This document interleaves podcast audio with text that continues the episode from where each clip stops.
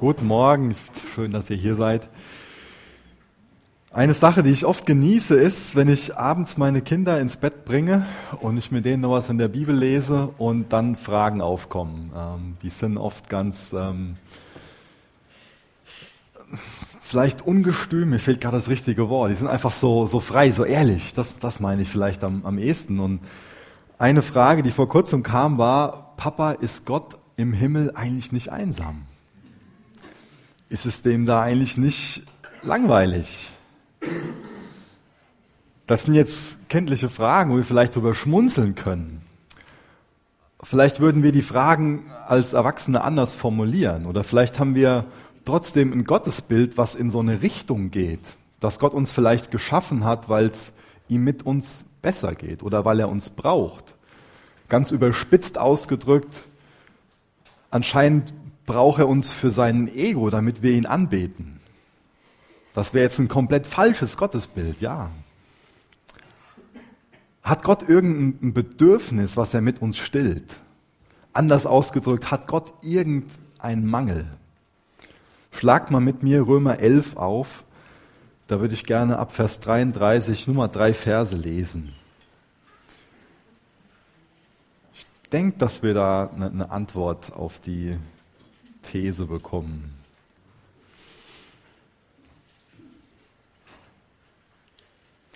Römer 11, Vers 33 bis Vers 36 lese ich aus Gottes Wort. Welche Tiefe des Reichtums, sowohl der Weisheit als auch der Erkenntnis Gottes. Wie unerforschlich sind seine Gerichte und unaufspürbar seine Wege. Denn wer hat des Herrn Sinn erkannt? Oder wer ist sein Mitberater gewesen? Oder wer hat ihm vorher gegeben und es wird ihm vergolten werden?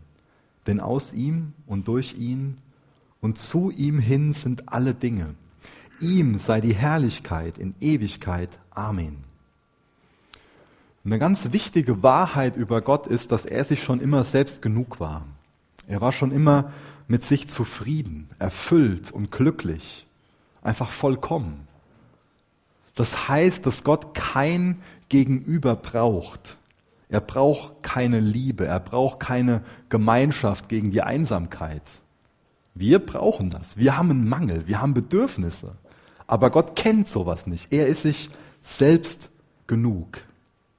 Es gibt in Gott selbst keinen Mangel. Gott erschuf aus dem Überfluss. Das ist mir wichtig, so in diese Predigt zum Thema Gnade einzusteigen, um von Anfang an klar zu machen, dass es ja, dass Gnade nicht sein Anteil an so einer Win-Win-Situation ist. An der Win-Win-Situation auf der einen Seite zwischen einem selbstsüchtigen Gott, der ähm, aus einem Bedürfnis heraus angebetet werden will, und selbstsüchtigen Menschen. Gnade ist nicht Gottes Anteil an so einer Win-Win-Situation.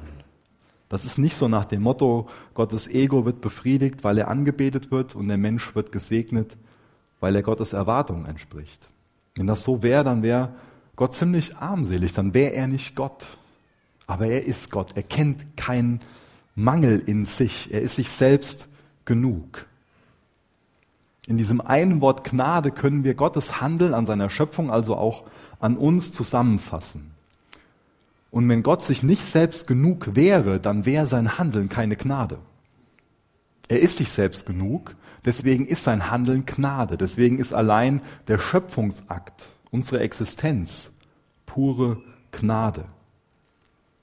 Gnade ist Gottes Haltung seiner Schöpfung gegenüber. Seiner Schöpfung gegenüber, die zum einen vergänglich ist wie ein Lufthauch und zum anderen gefallen ist.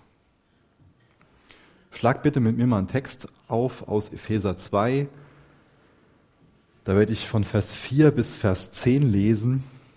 Da wird dieses Sola Gratia ganz gut beschrieben, dieses allein durch die Gnade.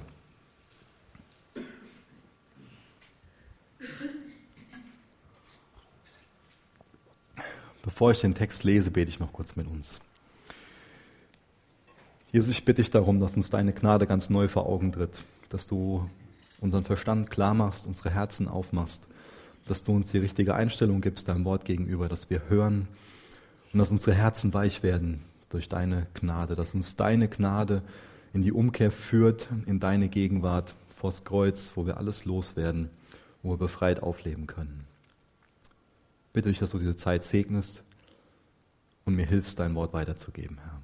Schenk da auch bitte Gnade für. Amen. Epheser 2, Vers 4 bis Vers 10. Gott aber, der reich ist an Barmherzigkeit, hat um seiner vielen Liebe willen, womit er uns geliebt hat, auch uns, die wir in den Vergehungen tot waren, mit dem Christus lebendig gemacht.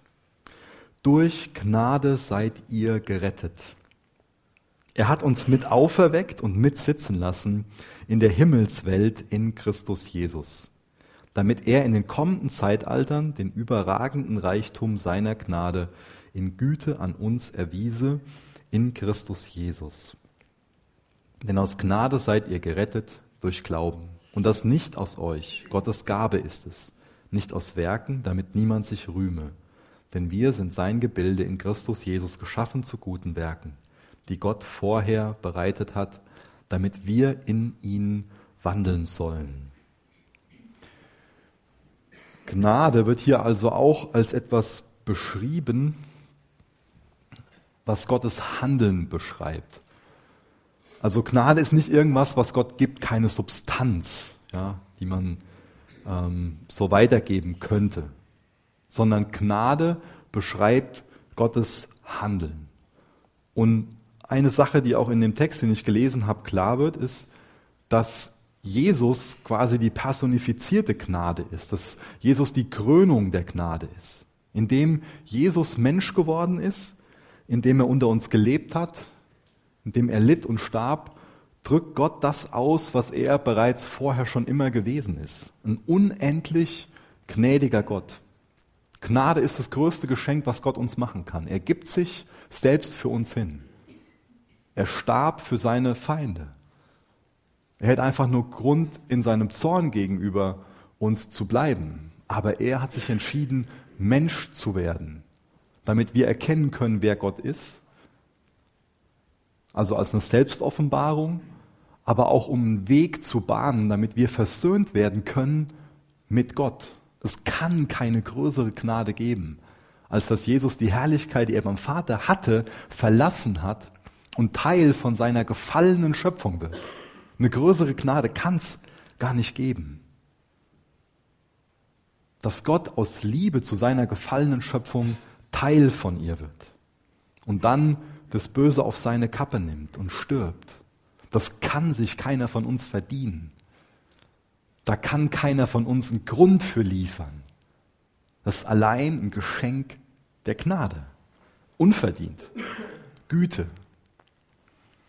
Römer 11, Vers 6 steht, wenn aber durch Gnade, so nicht mehr aus Werken. Sonst ist die Gnade nicht mehr Gnade.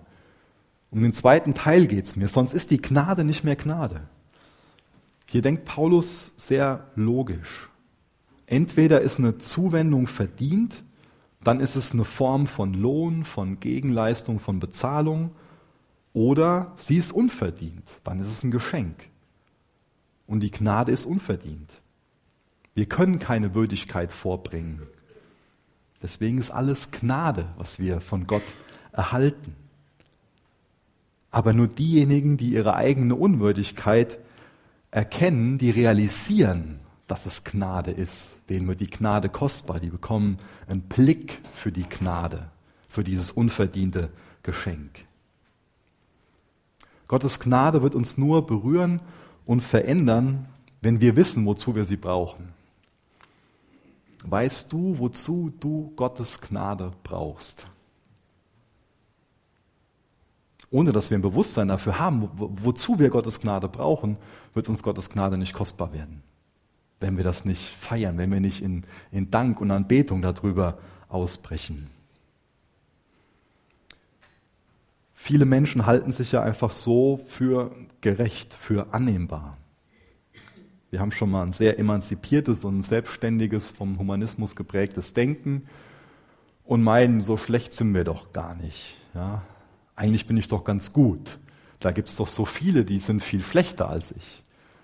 Und dadurch, dass es viele gibt, von denen wir meinen, dass die schlechter sind als wir, glauben wir, dass zwischen uns und Gott alles okay ist, alles gut ist. Wozu brauche ich dann Gottes Gnade, wenn ich doch ganz annehmbar vor Gott bin? Wenn ich annehmbar vor Gott bin, brauche ich keine Gnade. Aber ich bin nicht annehmbar vor Gott auf der Grundlage von meinen eigenen Werken oder auf der Grundlage, dass es Menschen gibt, die von meinem Denken her schlechter sind als ich. Wir brauchen Gottes Gnade. In Vers 5 haben wir da auch von gelesen, dass wir in den Vergehungen tot sind. Die Grundlage für eine große Sicht von Gottes Gnade, das ist ein tiefes Verständnis von unserer Sünde. Und das heißt nicht, dass durch ein tiefes Verständnis von unserer Sünde, dass wir dann meinen, dass es nichts Schönes, Richtiges oder Gutes gibt, was irgendwie noch aus uns herauskommen kann. Sondern ein sündhafter Mensch zu sein, das bedeutet, dass mein Denken, dass mein Fühlen, dass mein Wollen, dass mein Tun, dass es nicht auf Gott ausgerichtet ist, sondern dass es auf mich ausgerichtet ist. Das ist eine, eine gute Definition auch von, von Sünde, eine sehr vereinfachte, das weiß ich. Aber das, das, das trifft es, denke ich, im Kern. Mein Sinn, mein Denken, mein, mein Handeln, da wo mein Herz dran hängt, das, das ist auf mich ausgerichtet und nicht auf Gott. Das ist das Grundproblem von uns Menschen. Das heißt, es muss irgendjemanden geben, der mich aus diesem Teufelskreislauf herausholt. Dieser Teufelskreislauf, der daraus besteht, dass ich mich von mir selbst aus nur um mich drehe. Ich, mir, meiner, mich, Herr, segne diese vier oder wie das auch immer geht. So. Richtig. Ich wusste da was falsch. Und ich bin so sündhaft, so verdorben, dass es nicht hilft, dass Gott mir nur so einen kleinen Schubs gibt. Oder dass er mir hier und da mal eine Hilfestellung gibt. Eine Räuberleiter oder wie man das auch immer nennen könnte sondern ich bin so sehr in mir selbst gefangen in diesem Zustand, dass ich mich nur um mich selbst drehe, dass Gott mir eine neue Natur geben muss. Deswegen muss ich von neuem geboren werden. Luther hat diese Unwürdigkeit erkannt. Schon beim letzten Mal habe ich darüber gesprochen, wie, wie sehr er ähm, seine Schuld, seine persönliche Schuld erkannt hat. Und eine von seinen großen Fragen war, wie kann ich Gott gnädig stimmen? Das hat Luther sehr bewegt. Wie kann ich Gott gnädig stimmen? Ich bin so ein sündiger Mensch und wie kann ich jetzt Gott gnädig stimmen? Wie kann ich trotzdem in Gottes Gegenwart kommen? Damals hat die Kirche ihm eine klare Antwort auf diese Frage gegeben. Die Kirche hat ihm damals gesagt, indem er durch gute Taten, durch Gebet, durch Almosen, durch Beichte Gott gnädig stimmt. Aber die Antwort, die war für ihn unglaubwürdig, denn ihm war klar, dass durch seine Erkenntnis, durch die Schrift, ist ihm klar geworden, dass er nicht durch Frömmigkeitsübungen irgendwie den Weg zu Gott erarbeiten kann. Wir können uns durch keine Frömmigkeitsübung den Weg zu Gott erarbeiten. Aber Luther hat in der Bibel eine Antwort auf diese Frage gefunden und die hat sein persönliches Leben revolutioniert und ist auch zu einem Lichtstrahl geworden, zu dem immer mehr Menschen hingezogen wurden. Er hat nämlich in der Schrift erkannt, ich muss Gott nicht gnädig stimmen. Das kann ich auch gar nicht. Denn der gnädige Gott, der kommt in Jesus Christus mir entgegen. Wegen Jesus am Kreuz kann Gott gleichzeitig gerecht und auch gnädig sein. Die Gerechtigkeit, die Gott von uns Menschen fordert, die bekommt er in Christus, indem sich Christus zu unserem Stellvertreter gemacht hat. Und wenn wir das erkennen, dann merken wir, dass unsere Gottesbeziehung reine Gnade ist. Einfach nur ein Geschenk Gottes. Dass Gott sich nach uns ausstreckt. Dass es allein Gottes Verdienst ist und dass wir keinen Anteil daran haben. Und damit beginnt auch ein Leben im Glauben. Damit beginnt ein erneuertes Leben. Dass wir das akzeptieren und dass wir darauf vertrauen. Jetzt kommt ein ganz wichtiger Satz, auch wenn ihr uns die ganze Predigt schlaft, tut mir einen Gefallen und hört da genau hin. Gnade ist nicht Gottes Reaktion auf unser gutes Handeln, sondern Gottes Initiative zu unserer Rettung. Wenn wir meinen, dass Gnade Gottes Reaktion auf unsere Werke ist, dann sind wir zutiefst religiöse Menschen. Aber wenn wir Glauben ergreifen, dass Gnade Gottes Initiative ist, dann sind wir gerettete Menschen. Wir können uns nicht am eigenen Schopf aus dem Sumpf ziehen. Ein Virus kann sich nicht selbst heilen. Ein kaputtes System wird sich nicht selbst reparieren. Uns muss unser Zustand und der Zustand der Welt bewusst werden. Und dadurch kann uns klar werden, dass wir Hilfe brauchen. Und dass die Hilfe nicht aus uns selbst kommen kann. Wir können uns nicht selbst heilen. Wir können uns nicht selbst gerecht machen. Da muss was von außen, von oben kommen. Von einer Macht, die über uns steht, die groß genug ist, dass sie uns helfen kann und die vor allen Dingen auch gnädig genug ist, dass sie uns helfen will.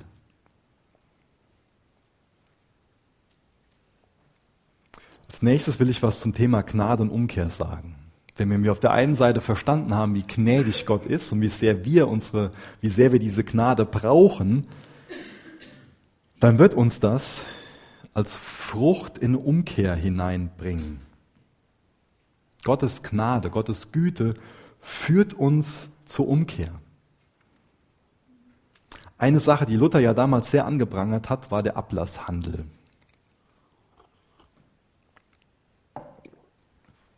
Und ein Grund, warum er diesen Ablasshandel so angeprangert hat, ist, dass dieser Ablasshandel eine echte Umkehr verhindert hat.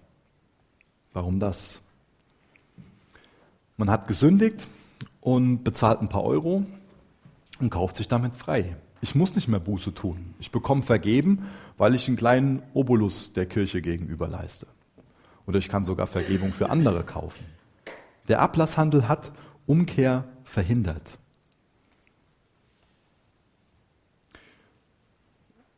Das, was viele Menschen heute noch kritisieren, nämlich das sogenannte Christen leben, wie sie wollen und sich dann über Kirchgang und Beichte das Gewissen erleichtern, um sich auf dem Weg noch für sich das Seelenheil zu sichern, das war für Luther damals schon wirklich ein Dorn im Auge.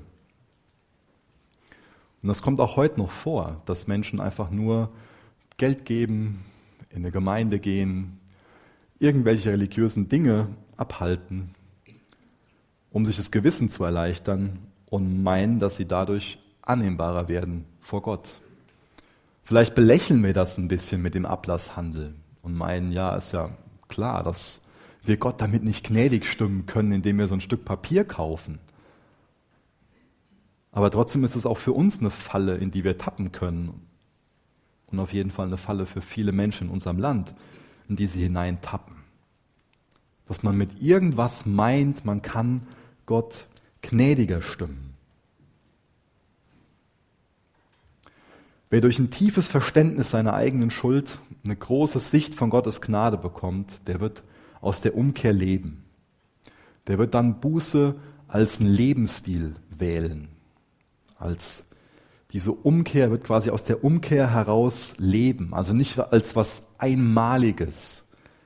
Nicht als was, was ich mal ab und zu mache, im Sinne von, ich bekenne mal was und dann ist wieder alles gut. Dann, dann habe ich so eine, so eine Dusche genommen und dann kann ich so weiterleben wie vorher, sondern er wird aus der Umkehr leben. Das hat Luther auch in seiner ersten These formuliert. Ich lese die mal vor. Da unser Herr und Meister Jesus Christus spricht, tut Buße, das steht zum Beispiel in Matthäus 4, Vers 17, hat er gewollt, dass das ganze Leben der Gläubigen Buße sein soll. Das heißt, umkehren macht man nicht ab und zu mal, um zu, um zu büßen und Erlösung zu erwerben, sondern es ist eine Ausrichtung von unserem ganzen Leben. Umkehren heißt, dass wir dem Bösen also ganz konsequent und ganz praktisch den Kampf ansagen. Wer das Gute liebt, der wird das Böse und auch gerade das Böse in uns selbst immer mehr hassen. Sünde ist nichts, womit wir uns irgendwie arrangieren. Und es ist auch wichtig, dass wir uns fragen, warum kehren wir überhaupt um? Warum tun wir Buße? Tue ich nur Buße, damit mir selbst besser geht? Ich denke, wenn ich das mache, wenn ich nur Buße tue, damit mir selbst besser geht, dann hat mich Gottes Gnaden noch nicht wirklich ergriffen, gepackt. Dann geht es immer noch dabei um mich, dass ich mein Gewissen erleichter. Und da geht es nicht primär darum, dass Gott angebetet wird dadurch. Geht es nicht darum, dass wir seinem Wort gehorsam sind. Dann ist immer noch die Ausrichtung nach mir selbst da. Das war eben diese Definition von Sünde, dass ich mich einfach nur auf mich selbst ausrichte. Und wenn ich einfach nur, damit mir es besser geht, umkehre, hat das nichts mit biblischer Umkehr zu tun. Dann habe ich noch nicht verstanden, dass ich diese Gnade wirklich brauche, um leben zu können. Dann will ich Gottes Hilfe einfach nur, um ein paar Unannehmlichkeiten aus dem Weg zu gehen, ein paar Schwierigkeiten zu vermeiden, anstatt Schwierigkeiten auf dem Weg mit ihm in Kauf zu nehmen. Die Gnade, die hat zwei Feinde. Der eine Feind, der heißt Gesetzlichkeit und der andere Feind, der heißt Gesetzlosigkeit. Das sind immer noch zwei, die, die aktuell Feinde sind und so wie die ganzen Jahrhunderte waren. Deswegen ist es wichtig, diese drei Gs, dass wir die auseinanderhalten können, dass wir wissen, was Gnade ist, dass wir wissen, was Gesetzlichkeit ist und dass wir auf der anderen Seite wissen, was Gesetzlosigkeit ist. Gerade dieses Thema Gesetzlichkeit, das ist vielleicht das gefährlichste oder das verlockendste Evangelium unserer Zeit. Da wird das Evangelium einfach nur als eine äh, Aufforderung formuliert zu besserem Verhalten. Das ist einfach nur eine, eine Reduktion auf eine Verhaltensänderung. So nach dem Motto, das Kreuz allein, das reicht nicht, sondern es muss was von uns dazukommen. Ändere dich, sei fromm, sei artig, sei ein guter Mensch. Werde zu einem besseren Menschen, dann wirst du gerecht vor Gott. Und das ist vollkommener Humbug. Wenn wir darüber nachdenken, erkennen wir, dass es auch da dann nur um unsere eigene Leistung geht. Dieser Moralismus, diese Gesetzlichkeit, der baut nur auf unsere eigene Leistung und der führt zu absolutem Selbstbetrug, zu einer selbstgemachten Religion, wo wir dann das, was uns angeblich gerecht macht, anpassen auf unsere eigenen Vorlieben, auf unsere Stärken und auf unsere Persönlichkeit. Und das führt dann oder kann zum einen zu Überheblichkeit führen, wenn wir dann die eigenen selbstgemachten Regeln einhalten und scheinbar deswegen Gottes Gunst besitzen, oder es führt zu Verzweiflung, wenn wir unserem, unserem Maßstab nicht treu sind, an uns selbst scheitern, unserem Gottesbild scheitern. Schon bei Paulus merken wir, dass so ein gesetzliches Leben einfach nur jede Menge Frust mit sich bringt. Römer 7, ich elender Mensch. Der ist ganz schön wütend geworden.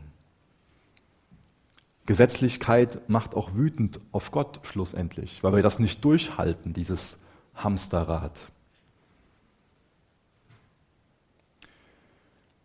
Gesetzlichkeit bedeutet nicht, dass wir an Regeln und an Struktur glauben, sondern es hat viel mit unserer Motivation zu tun. Es hat viel damit zu tun, ob die Gnade am Anfang oder am Ende steht. Ob die Gnade also Gottes Initiative ist oder ob sie seine Reaktion ist von unserem Denken her. Gnade ist Gottes Initiative. Aber bei einem gesetzlichen Menschen, da ist Gnade nur göttliche Belohnung oder Hilfsmittel. So eine fromme Gesetzlichkeit, die trägt viele unterschiedliche Gewänder. Aber bei allen Varianten wird es so sein, dass im Mittelpunkt nur das steht, was wir, was der Mensch tun kann oder tun sollte. Da gibt es dann zum einen eine ganz klassische Variante. Jemand will sich selbst retten und setzt dabei auf eigene Anstrengung. Je mehr ich leiste, desto besser bin ich, desto annehmbarer bin ich. Ich muss einfach nur ein kompromissloser und ein konsequenter Christ sein, so ein wahrer, guter Christ. Und dann sehen wir sowohl unsere Annahme vor Gott als auch unsere Weiterentwicklung, unsere Heiligung als Person im Grunde als unseren eigenen Verdienst an. Das ist eine Gefahr für uns alle, denn wir alle haben ein sogenanntes religiöses Fleisch. Wir wollen unsere Annahme vor Gott also verdienen, wollen uns selbst dafür auf die Schulter klopfen, uns gut fühlen, gerechter, vollkommener sein aus uns heraus, denn wir wollen Gott ja nichts schulden.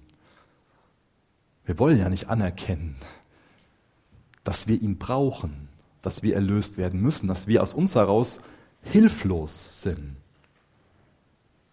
Sondern wir wollen auch anderen Menschen zeigen hier, so nach dem Motto, seht her, was ich für ein guter Christ bin und wie sehr ich Gott liebe.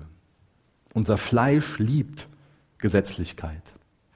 Das ist dann so ein vorhersehbares System, was uns so ein Gefühl der Sicherheit vermittelt. Kolosser 2, Vers 23 lese ich mal schnell vor.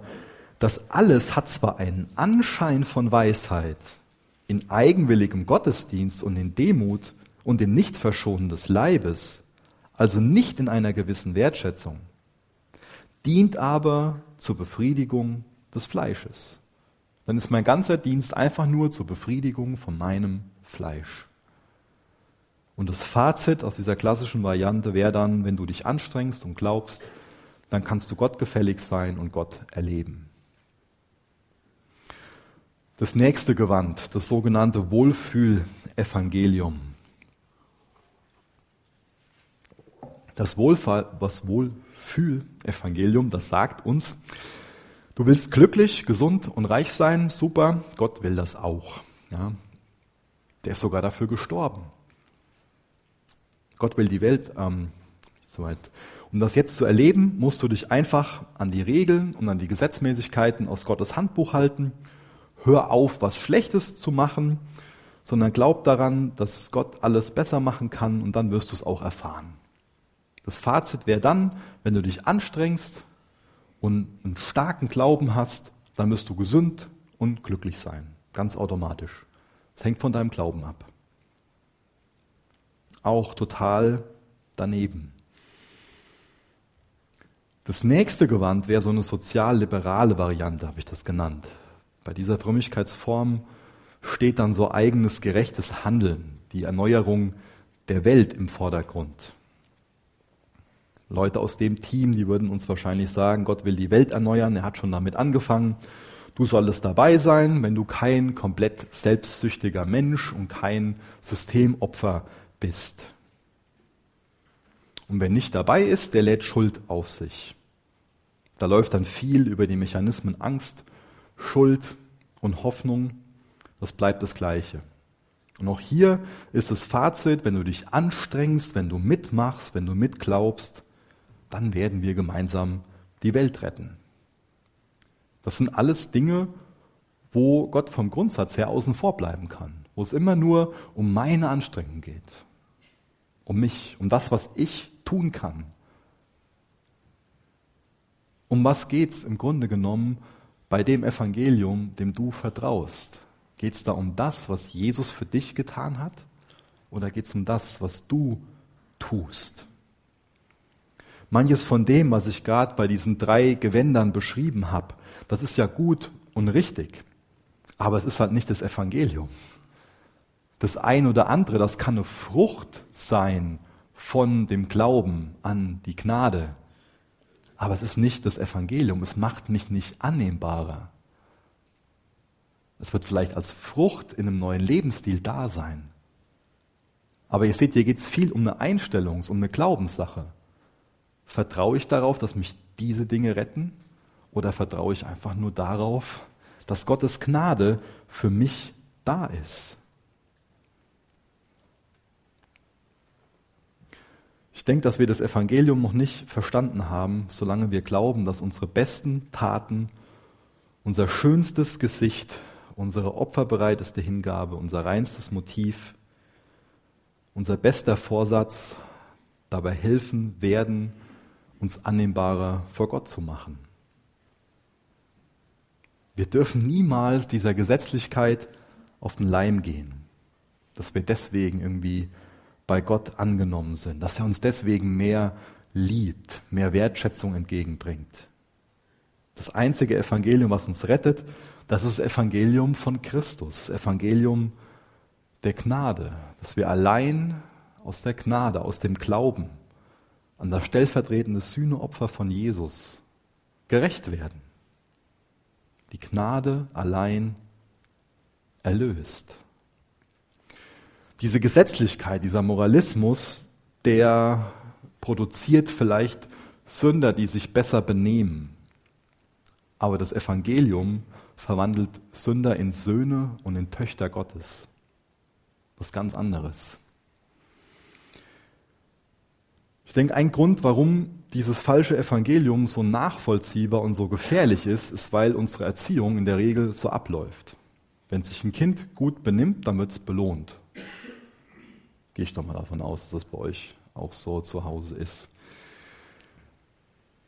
Aber wenn sich ein Kind nicht gut benimmt, dann wird es oft bestraft. Wenn sich ein Kind gut benimmt, wird es belohnt, Zuneigung und Zustimmung benimmt es sich schlecht, bekommt es eine Strafe.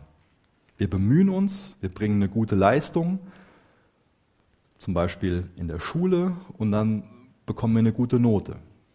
Oder ein Kind in der Schule ist faul, es beteiligt sich nicht, bekommt eine schlechte Note.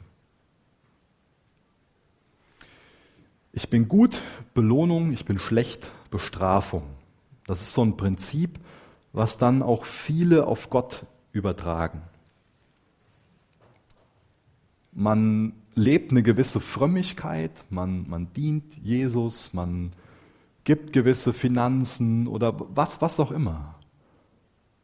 Man zahlt quasi so auf ein Konto ein, was man bei Gott hat, und dann muss Gott mir was zurückbezahlen. Das ist so ein Werkedenken. Das hat mit Gnade nichts zu tun. Das beschreibt einfach nicht Gottes Wesen. Da gehen wir einem falschen, im Kern, einem falschen Evangelium auf den Leim. Religion unterscheidet nur in gute und schlechte Menschen. Du machst das, dann bist du gut, du machst das und das nicht, dann bist du schlecht. Aber bei Jesus gibt es nur verlorene Menschen, die er liebt und die seine Gnade brauchen. Es muss uns klar werden, dass anstelle von so einem Werkedenken ein Gnadedenken entsteht. Das ist total fatal, wenn wir irgendwas machen, um damit Gott zu manipulieren. Ich denke, dass niemand von uns das so, sich dessen so bewusst ist, dass wir vielleicht das ein oder andere machen, um Gott zu manipulieren. Aber trotzdem ist das was, was in unserem sündigen Herzen drinne ist. Gott, ich habe doch gebetet. Gott, ich war doch so treu. Warum ist meine Frau jetzt krank? Warum ist meine Ehe jetzt kaputt? Es müsste doch eigentlich jetzt so und so sein. Wenn wir so denken, dann ist das Werke-Denken und nicht Gnade-Denken. Bald ist ja wieder Nikolaus und dann werden wieder viele Kinder gefragt, bist du denn auch brav gewesen?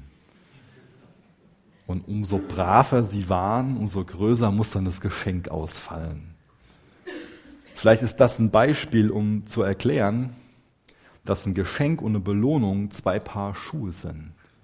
Wenn ein Kind, weil es sich gut verhalten hat, was bekommt, dann ist es kein Geschenk, dann ist es eine Belohnung.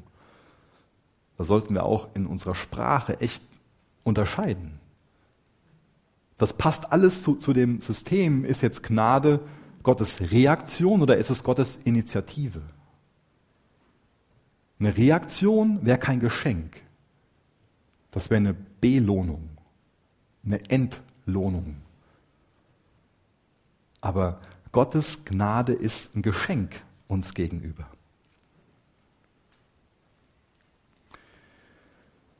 Noch kurz was zu dem Punkt Gesetzlosigkeit. Diese Gesetzlosigkeit, die basiert nicht nur auf einem, falsch, auf einem falschen Verständnis von Gnade, sondern auch auf einem falschen Verständnis von Liebe. Gott liebt mich, deswegen muss sich nichts ändern. Das ist schon mal eine Annahme, der man begegnet. Vielleicht als, als Beispiel, ähm, die Lois liebt mich, das heißt aber nicht, dass ich nichts ändern muss.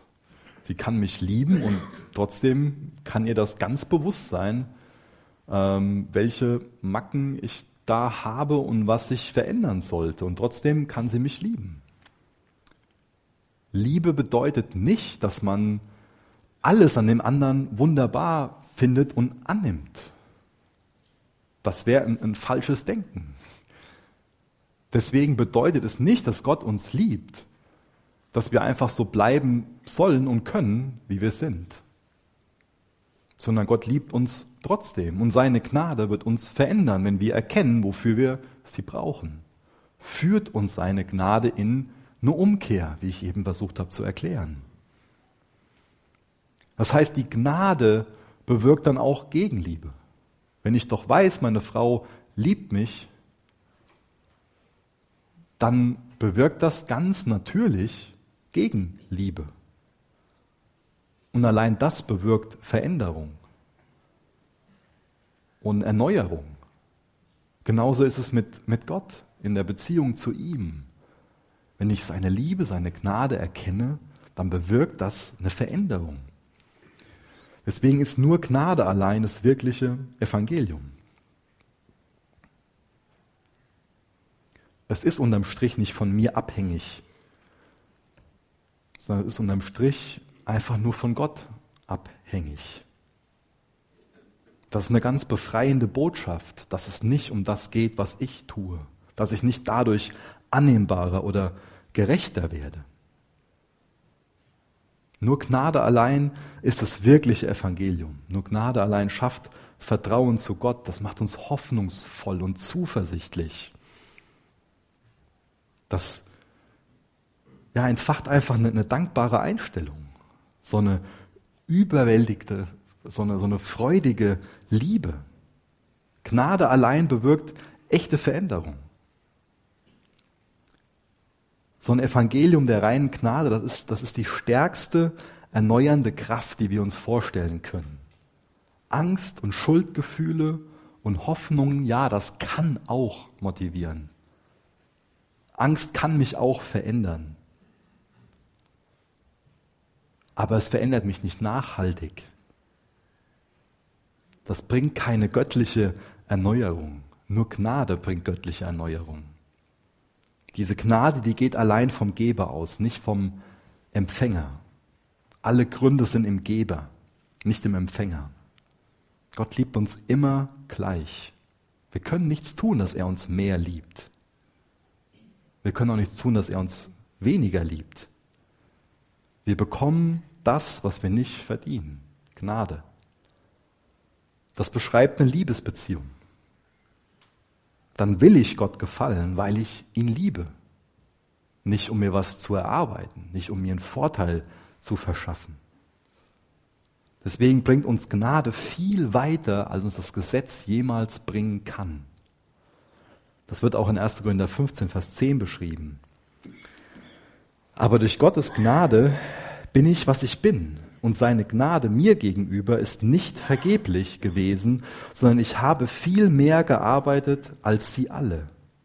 Nicht aber ich, sondern die Gnade Gottes, die mit mir ist. Kannst du was mit der Gnade Gottes anfangen? Hast du, hast du Gottes Gnade bereits angenommen? Hast du dich bereits beschenken lassen? Wir haben ja schon mal so ein Problem damit, uns beschenken zu lassen. Wir leben ja in so einer Kultur des Handelns und haben oft so dieses Denken, ich habe jetzt schon das und das auf das Konto eingezahlt bei dem anderen und jetzt habe ich ein Gut und wir wollen lieber ein Gut haben, als was schuldig zu sein. Wir wollen da so, so einen Vorteil haben. Das fühlt sich für uns oft angenehmer an. Zumindest unserem Fleisch dann wollen wir so ein Gleichgewicht erhalten. Zumindest ein Gleichgewicht oder einen kleinen Vorteil für uns. Es entstehen also Kosten. Es gibt nichts gratis von unserem Denken her. Und deswegen hat Jesus schon immer diesen Punkt beackert. Wenn wir durch die Evangelien durchlesen, gibt es ganz, ganz viele Stellen, wo er diesen Punkt beackert hat. Weil wir so denken. Die Menschen haben immer schon gedacht, ich muss mir den Himmel verdienen. Aber Jesus hat immer gesagt, das kannst du gar nicht. Das ist ein Geschenk. So anders ist Gott. So anders als ich. So großzügig, so voller Liebe. Und was bedeutet jetzt Gnade für uns als Gemeinde? Wenn wir uns so bewusst werden, dass wir Gottes Gnade empfangen haben, was macht das dann mit uns? Dadurch sollten wir doch gnädig werden, oder? Eine Gemeinschaft, die wirklich Gnade empfangen hat, die kann doch quasi gar nicht anders als gnädig zu sein. Wenn wir drüber nachdenken, vieles, was Gemeinde ausmacht, kann auch die Welt bieten. Hört sich erstmal krass an. Was ich damit meine, ist zum Beispiel Diakonie, Dienst an den Armen, Nächstenliebe.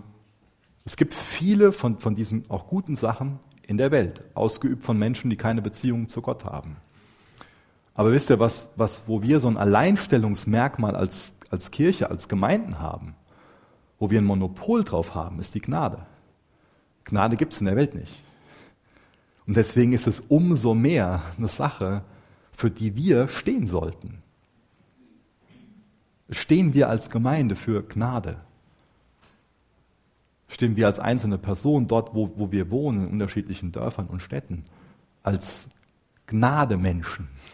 Ist es das, was uns ausmacht? Ist es die Sprache der Liebe, die wir sprechen? Ich glaube, Gnade ist die reinste Sprache der Liebe, die Gott mit uns gesprochen hat. Und deswegen sollte Gnade die Sprache der Liebe sein, die wir mit der Welt sprechen. Diese Gnade gibt es nur bei Jesus, die gibt es nirgendwo anders. Da hat Jesus und seine Gemeinde das Monopol drauf. Ich bemühe noch mal ein Bild, das habe ich schon ein paar Mal benutzt, ähm, aber ich denke, dass das was, was Gutes veranschaulicht. Ähm, letztens waren wir beim Ikea und da ist vor dem Ikea ähm, jemand angefahren worden. Und dann kam zuallererst ein Krankenwagen und dann kam die Polizei. Und die verschiedenen Leute haben sich sehr verschieden verhalten. Nämlich der Krankenwagen kam nicht dahin und hat gefragt, wer ist denn jetzt hier schuld? Sondern er hat einfach nur demjenigen geholfen, der Probleme hatte. Und das war auch einfach richtig so glaube, das will ja keiner von uns, dass da ein Krankenwagen hinkommt und erstmal fragt, wer ist denn jetzt hier schuld? Und dann gehen wir in der Schuldreihenfolge irgendwie vor und derjenige, der schuld ist, den, oder erst helfen wir demjenigen, der der Opfer ist und der schuld ist, da kümmern wir uns mal nächsten Tag drum oder so. Ja, das wäre ja ziemlich fatal. Aber es kamen auch Polizisten dahin, ähm, die dann sofort angefangen haben, ähm, Bilder gemacht haben von der Motorhaube und angezeichnet haben und ähm, so die ganzen Beweise gesammelt haben. Und das ist mir wichtig, das noch am Ende von der Predigt nochmal ganz deutlich zu sagen, dass ich davon überzeugt bin, dass es nicht unsere Aufgabe ist, Polizisten zu sein in dieser Welt. Dass es genug Polizisten gibt. Ich habe nichts gegen die Polizei. Die können gerne ihren Job machen. Aber unser Job ist es, dass wir uns verhalten wie Rettungssanitäter in dieser Welt dass wir diese Fragen nicht stellen, sondern dass wir denjenigen helfen, die Gnade brauchen, die Hilfe brauchen, die verletzt sind. Wenn Gott uns gegenüber nur ein Polizist wäre, dann ständen wir ohne Gnade da. Aber Gott ist ein Gott der Gnade. Gott hat nicht gefragt, ob wir, Gott fragt natürlich schlussendlich, ob wir schuldig sind. Aber momentan ist Gnadenzeit, ja. Das heißt, wenn er jetzt bei uns gefragt hätte, bist du schuldig, dann ist da ein klares Ja. Und dann hätte er sich weggedreht und äh, der Spruch, das Urteil, das wäre klar gewesen. Für uns alle, für jeden Einzelnen von uns. Aber Gott ist wie so ein Rettungssanitäter gewesen, um dieses Bild zu bemühen. Der einfach nur gesagt hat, dann schaffe ich einen Weg, dass du gerettet werden kannst. Das ist Gnade sind wir als Gemeinde solche Rettungssanitäter. Lasst uns als Gemeinde viel mehr diese Gnade leben. Da sollten wir Monopol drauf haben. Das sollten wir verwalten. Das sollte die Sprache der Liebe sein, die wir sprechen. Ihr dürft gerne noch mit mir aufstehen. Ich will noch mit uns beten zum Abschluss. Und will noch jeden Einzelnen fragen, der hier ist, ob du von Gottes Gnade ergriffen bist, ob du Gottes Gnade vertraust. Die Gnade ist das Einzige, was dich vor Gott gerecht machen kann. Das Einzige. Unsere guten Werke machen uns nicht annehmbarer vor Gott. Keine Taufbescheinigung, keine, keine Konfirmation, keine christlichen, keine christliche Oma oder was es auch immer ist, wo wir, wo wir schon mal darauf vertrauen könnten, theoretisch. Auch nicht der Fakt, dass es Menschen gibt, die von deinem Denken her schlechter sind, als du es bist. Wir alle haben Gottes Gnade nötig. Jesus, ich danke dir so sehr dafür, dass deine Gnade für uns da ist. Deine Gnade ist ein unverdientes Geschenk. Jesus, danke, dass du uns so radikal liebst, dass du die Herrlichkeit über den Vater hattest, verlassen hast, hinter dir zurückgelassen hast, auf diese Welt gekommen bist, Mensch geworden bist, Teil von dieser gefallenen Schöpfung geworden bist, um dich uns zu offenbaren und einen Weg zu bahnen, damit wir versöhnt werden können mit dem Vater. Mach, dass wir dadurch dich einfach nur anbeten und dankbar dir gegenüber sind. Mach, dass uns das freisetzt für ein Leben in dir, für ein verändertes Leben, für ein Leben, wo wir Gnade weitergeben. Hilf uns auch so als Gemeinde, Gemeinde zu sein, dass wir gnädig sind, dass wir Gnademenschen sind. Jesus, wenn es jemanden hier gibt, der noch nicht dieser Gnade vertraut, dann hilf du dieser Person, deiner Gnade zu vertrauen, deinem stellvertretenden Opfer am Kreuz, dir zu vertrauen, dieses Geschenk der Erlösung anzunehmen. Mach unser Herzen weich und führ du uns in eine echte Umkehr. In Jesu Namen. Amen.